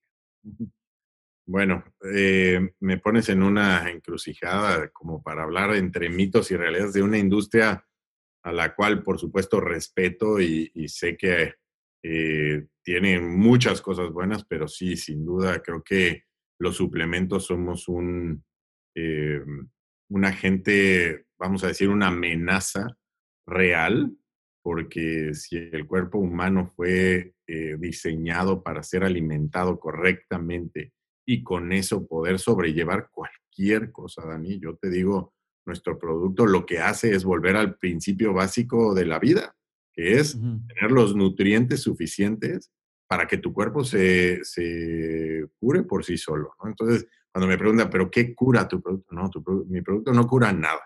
Mi producto lo que hace es que te ayuda a producir un mejor sistema inmunológico. Y lo que tu cuerpo puede hacer por ti, eso es magia. Y eso es una magia que cada cuerpo va a reaccionar de una manera distinta. Entonces, precisamente por eso, creo que hemos sido atacados en la suplementación como, como estos productos milagros que no hacen nada, pero esto es una realidad el cuerpo bien nutrido se va a defender mucho mejor que con cualquier analgésico, ni mucho menos. Pero no estoy diciendo que, alguien deje de tomar su alopatía y sus medicamentos y todo lo que el doctor les haya recomendado. Siempre hay que seguir las recomendaciones del doctor, pero la suplementación es fundamental y no lo digo yo. Cada día más los estudios nos demuestran que la suplementación es fundamental porque los nutrientes ya no se encuentran tan este, disponibles allá afuera. Total, totalmente eh, de acuerdo. Eh, están dentro de una industria, por supuesto, brutalmente competitiva. Y hoy tenemos muy claro que hay empresas que se preocupan por la formación de, del empleado y hay otras que se empeñan en construir grandes seres humanos estas son las que yo realmente considero compañías exitosas. No precisamente por su tamaño, su impacto económico o su, venta, pero entiendo que en el caso de, de, muchas de las personas se emplean en la venta directa, ¿cierto? O sea, es decir, que, la gente puede obtener ingresos en condiciones que la dinámica laboral eh, regular a la que estamos acostumbrados no te lo permitiría. Me gustaría que le explicaras a la gente cómo funciona este sistema comercial. Claro, Dani. Em, la venta directa o el multinivel en realidad no es un empleo y eso sí quisiera eh, dejar bien eh, diferenciada porque no, no es que te vas a emplear con una de, de nuestras compañías para nada. Lo que te damos es todas las herramientas suficientes y necesarias para que tú puedas ser dueño de tu propio negocio. Es una mini franquicia, vamos a decir, una mini franquicia que tú la puedes hacer tan grande como quieras, pero lo que hacemos es que te damos el 100% de la infraestructura desde nuestro lado, te, proveemos de la entrega de los pedidos directo a tus clientes, de un sistema de, tecnología en el cual puedas pasar tus órdenes, puedas revisar tu, tu negocio día a día, eh, te ayudamos con temas de marketing, te damos capacitaciones para que sepas cómo acercarte a la gente y cómo eh, ofrecerles, pero a través de la venta y de invitar a más gente a que se sume a tu proyecto, a que ellos también vendan productos eh, y que haya consumidores reales a través y atrás de tu producto, así es como puedes generar un ingreso. Y el ingreso, una vez más, pues va tan bajo como quieras y tan alto como estés comprometido. Quizás, muchas de las empresas eh, más conocidas o, notables o exitosas suelen ser estas compañías como Tesla, ¿no? Eh, que, te invitan a estos sueños eh, gigantescos y muchos de los gerentes o directores sueñan ser como Elon Musk o como Richard Branson o como Steve Jobs que, han generado un clarísimo impacto en el, en el, imaginario y en el consciente popular. Eh, y también se tiene esta percepción de que estos personajes pues tienen las claves y la comprensión de los balances financieros, las bolsas del mercado, que tienen unas habilidades prodigiosas en todos los sentidos. Pero, para mi sorpresa, eh, cuando me toca entrevistar a CEOs o a directivos, eh, que por cierto, recientemente entrevisté, pues yo creo que a uno de los directivos más importantes de, de México, cuando le hice la pregunta de qué era algo que nunca dejaba de hacer, él me respondió, nunca dejo de orar. Incluso a mí, que yo soy un hombre de fe, me tocó esa respuesta, ¿sabes? Otros que no son creyentes me han hablado de cuánto valoran la poesía o la música, temas que para mí eh, siguen estando, por supuesto, en el mundo espiritual. Pero dime, fuera de los puntos gerenciales, ¿cuánto peso le das tú a la espiritualidad? A ti y a tu compañía. Muchísimo, Dani. Acá eh, hablamos algo también súper fuerte, que es el agradecimiento. Y creo que mm. cuando somos capaces de agradecer, pero además agradecer puntualmente, porque eso sí también no podemos ir por la vida diciendo muchas gracias, muchas gracias, o te agradezco por todo lo que haces, pero ¿qué es todo lo que hago y qué te hago sentir con eso que hago? Para mí es fundamental y siempre, todos los días, le pedimos a la gente que sea agradecida, que sea agradecida puntualmente con lo que esa persona hizo que te hizo sentir algo que te ayudó en mejorar tu día, en mejorar esa hora, en mejorar ese momento en el que estabas pasando, porque yo creo que cada acción que, hacemos tiene una reacción en la gente, por supuesto, y, si somos y aprendemos a ser agradecidos, pues sabes que espiritualmente creces muchísimo, porque se llena, se llena el, organismo impresionante y, y, con esa suma de agradecimientos, solo vas llenando la alcancía de... La gratitud es una moneda celestial, querido. No, no se guarda en los bancos del, del mundo, se guarda en los bancos del, de lo celeste, de lo, de lo divino, sin, sin duda. Y dar gracias, como tú dices, no es ser agradecido, ¿no? Hay gente que da las gracias pero nunca vive en la acción de gracias.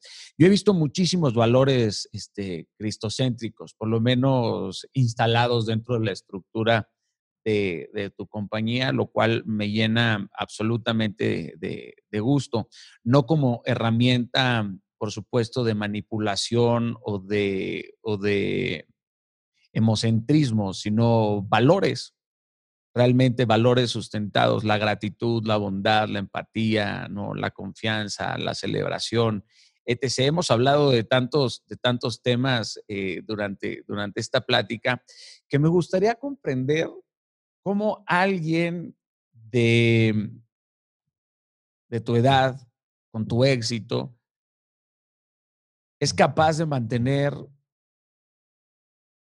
se siempre activo como esposo y como padre dedicado y al mismo tiempo dirigir una compañía como la que tú diriges, porque conozco jóvenes que dicen, yo quiero, voy a renunciar a mi trabajo, ok, eh, voy a construir mi compañía porque tengo el sueño de tener el tiempo que yo quiera tener, ¿no? Dedicarme a lo que quiera.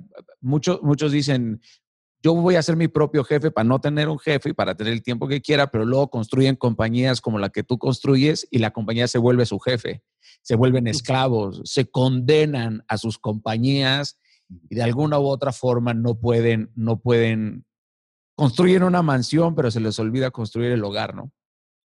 100%, Dani. Ahí es donde iba a quitar una palabra que dijiste, ¿cómo haces para siempre estar? No siempre había estado, ¿no? Y ya. Es una, es una Gracias.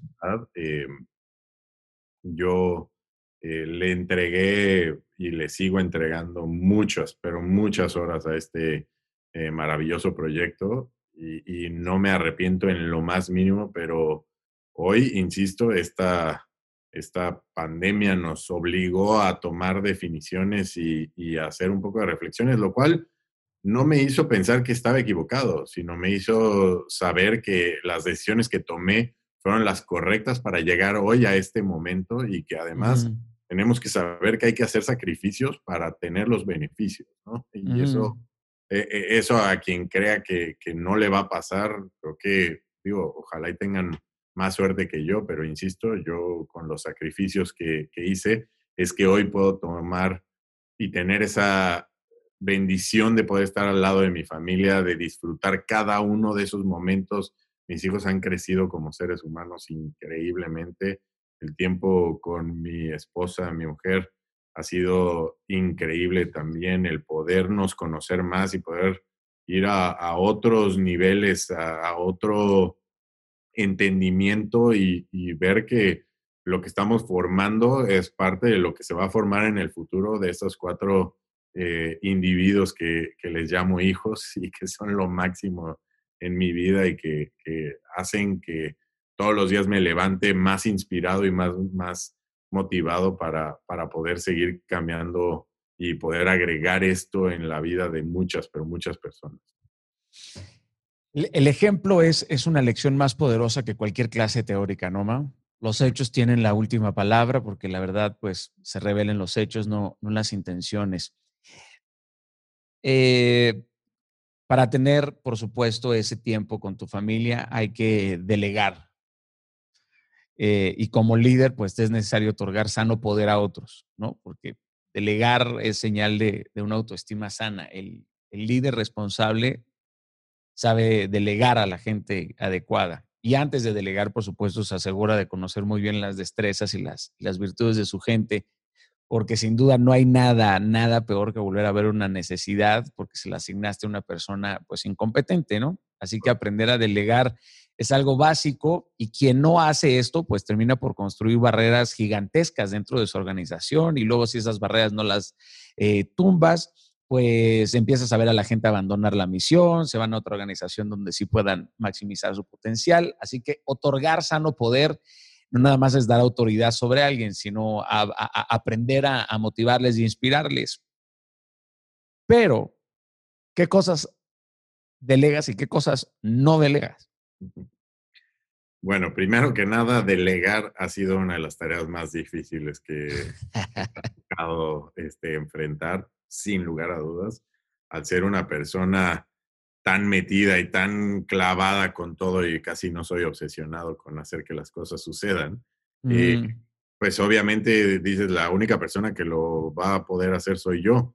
Y gran error eh, que, tienes conceptualmente, porque pues sí, definitivamente tú sabes de lo que eres capaz y de lo que vas a poder hacer, pero también mm. tienes que ser capaz de saber lo que otros pueden hacer y que van a hacer mejor que tú incluso. Entonces, cuando realmente te das cuenta que hay gente mucho mejor que tú, porque siempre hay alguien mejor que tú, siempre, siempre, siempre, eh, es ahí donde dije, ah, pero yo soy muy bueno en explotar ese que es mejor que yo y explotar en, la, en, la, forma correcta y en la forma ética y ahí es donde me he dedicado a explotar ese, ese potencial de esa gente que me ha acompañado y que ha creído en este sueño y que hoy responsablemente ha tomado mucho, pero mucho control del que yo, según yo, tenía, pero hoy lo han hecho y lo han hecho mejor que yo.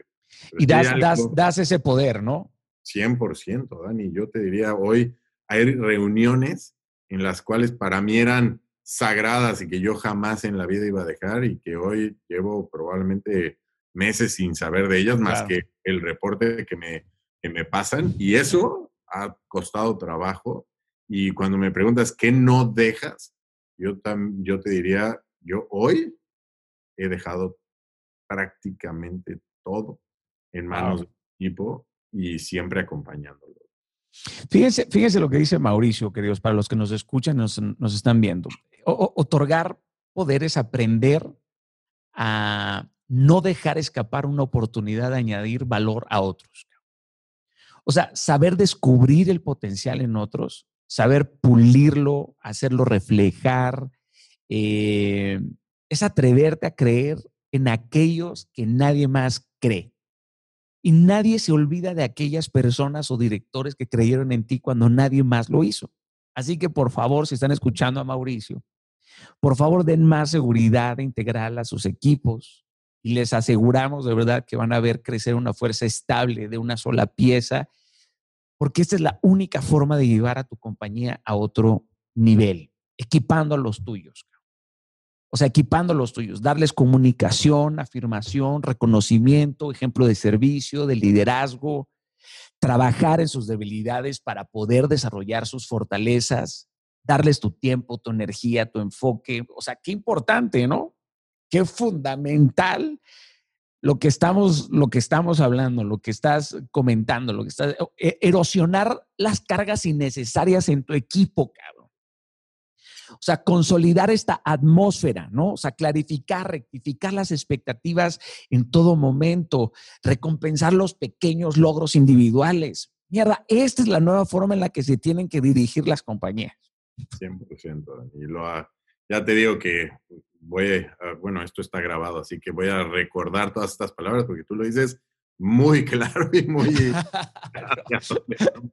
pero, pero efectivamente de eso se trata y yo creo que es parte, una vez más, primero con el ejemplo y ya sé que es súper, este, eh, dicho mil, mil y una veces que el ejemplo habla más que mil palabras, pero es real, ¿no? Entonces yo siempre con el ejemplo no puedo pedir a alguien que alguien haga algo que yo no soy capaz de hacer. Totalmente. Acabas, acabas de dar en el punto. Mira, si queremos realmente liderar, tenemos que saber que hemos perdido la oportunidad, Mao, de ser egoístas, de tener resentimiento, ya que la responsabilidad de liderar va por encima del ego. O sea, tienes que estar dispuesto a dar tu espalda por los que te siguen. Si tú no estás dispuesto a dar la espalda por los que te siguen, tú no mereces liderar a nadie. Y hay que enseñarle a tu equipo a vivir como si fuese el último día de sus vidas y al mismo tiempo enseñarles como si ese día de muerte jamás fuera a llegar, porque de esa forma es como uno aprende a equilibrar este frenesí, ¿no? O sea, necesitamos este balance entre las, entre las dos actitudes, mi, mi Mau, definitivamente. Me voy a dirigir hacia el final. Hemos tenido una charla deliciosa, estoy seguro que muchísima gente va a aprender, va a aprender de ti. Yo hoy he aprendido este, bastantes conceptos, eh, por supuesto, de ti y bueno, pues, pues mucho, mucho, mucho todavía que, que entender.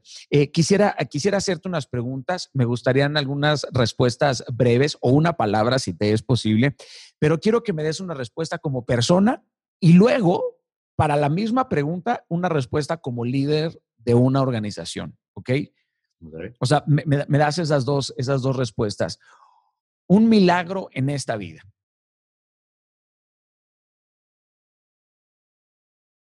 El amor. Ok. De acuerdo. Y, y como líder de una organización. creo que vas a encontrar a la misma persona de los dos lados, pero. Eh, Estoy de acuerdo, claro.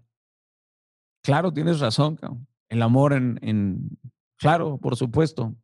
El amor, la, la, la, dirección que vale la pena es la que está cargada de, de amor, ¿cierto? Algo que lo, algo por lo que tengas que agradecer hoy. Mi familia y el equipo. Mm, una persona que admires en el mundo personal y en el mundo profesional. Mi papá. Mi papá. Un motivo para celebrar. La vida. ¿Y en la compañía?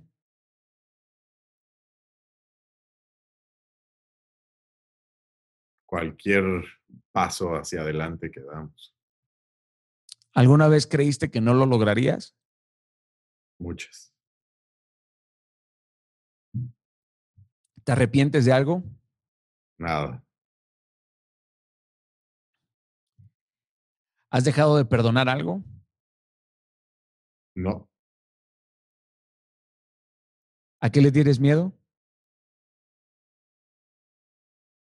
No lograrlo. Pero ese espacio ya lo cruzaste hace un chingo. Pero ¿qué es lograrlo? Yo creo que, ah, digo, sí, sí, sí es cierto y hoy tenemos mucho éxito, pero em, no sé. Bueno, tenerle miedo en el ámbito personal, es no estar con mi, con mi familia. Eso me da pavor. No puedo estar con ellos. ¿Inviertes en otros negocios fuera de tu compañía? Sí. ¿Qué negocios te interesan? que estén fuera de tu compañía? De tecnología, construcción, salud. ¿A qué, ¿A qué mercados deberíamos de apostarle en los próximos años? Latinoamérica. Latinoamérica para mí eh, va a resurgir y resurgir fuerte. Su gente tiene mucha, pero mucha garra. ¿Qué va a decir tu epitafio? Em, sé feliz. ¿Qué canción te gustaría que pusieran en tu funeral? Uf, este, sabes que me gusta mucho la música, pero ninguna en específico. No, no has eh, pensado en ninguna en específico. No. No. Disfruto mucho la música, pero de verdad no, no tengo ninguna favorita.